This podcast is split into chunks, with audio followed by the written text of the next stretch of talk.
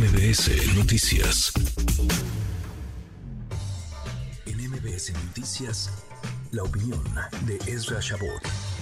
Ezra, querido Ezra Shabot, qué gusto saludarte, ¿cómo estás? Hola, buenas tardes, Manuel, buenas tardes al auditorio. Bueno, pues ahí están, creo que mm, haciéndose bolas ahí en el Instituto Nacional Electoral, o por lo menos la consejera, bajo el principio de que pues el Tribunal Electoral ya dictaminó finalmente que pues esto no puede seguir manejándose así.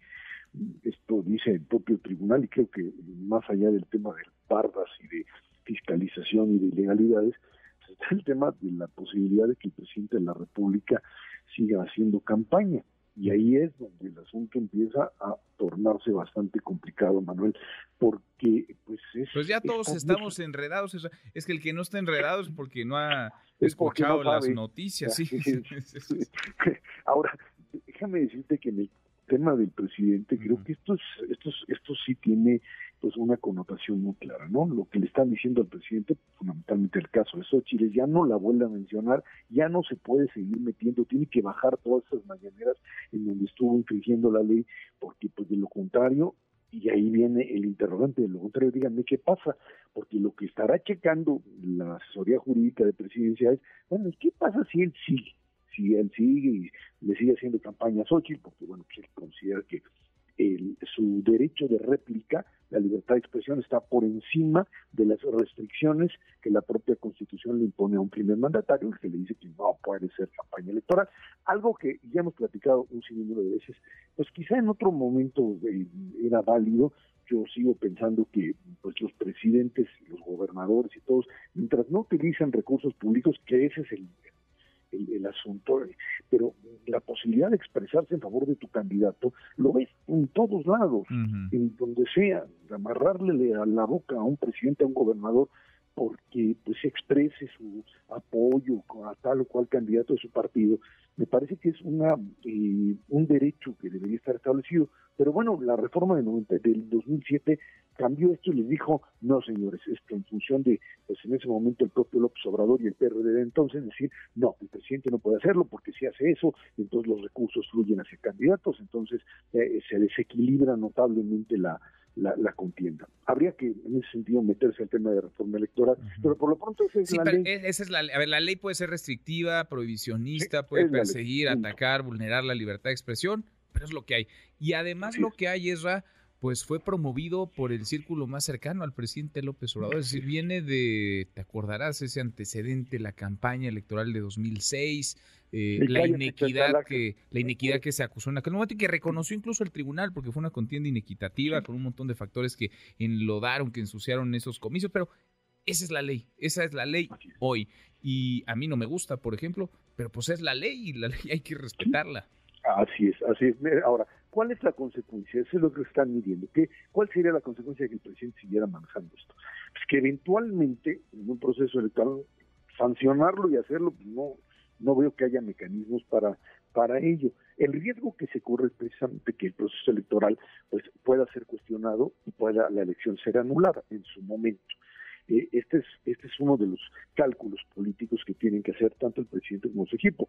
Si el presidente sigue participando en esta eh, contienda y, si finalmente eh, su candidato o candidata gana, pues la posibilidad que el tribunal diga, pues sí, nada más que le dijimos una, dos, tres, cuatro veces al presidente que se cayó y no se cayó y esto desequilibró la balanza y entonces la elección se anula. Hay muchos riesgos en términos de, seguir violando la ley. Al presidente le parece pues poco, eh, digamos, un poco dañino, que no, no, no le hace ninguna, no, no le causa un problema el hecho de que pues la ley se haga a un lado y él pueda seguir hablando.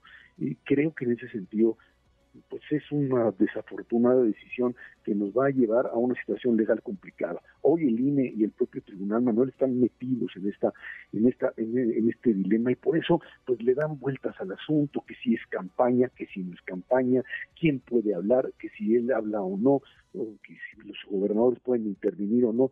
Eh, creo que finalmente el tribunal lo que le está diciendo a todos es, a ver, o se callan o esto sí corre el riesgo de convertirse en un problema de legalidad para el proceso. El, asunto es que ya la legalidad del proceso electoral está cuestionada por todos los frentes, porque todo el mundo está haciendo trampa. Todo el mundo está haciendo trampa y todo el mundo está simulando. El presidente está hablando cuando le dicen que no debería hablar.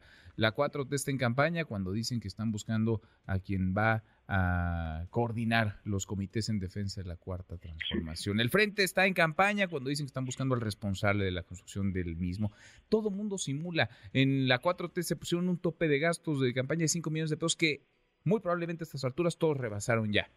En el frente ni siquiera se pusieron el eh, tope de gastos de campaña, pueden gastar lo que quieran y a quién se lo reportan, quién fiscaliza. Es una burla, es de todos, es una burla. Sí, Sí, sí, nada más con un, condicionante.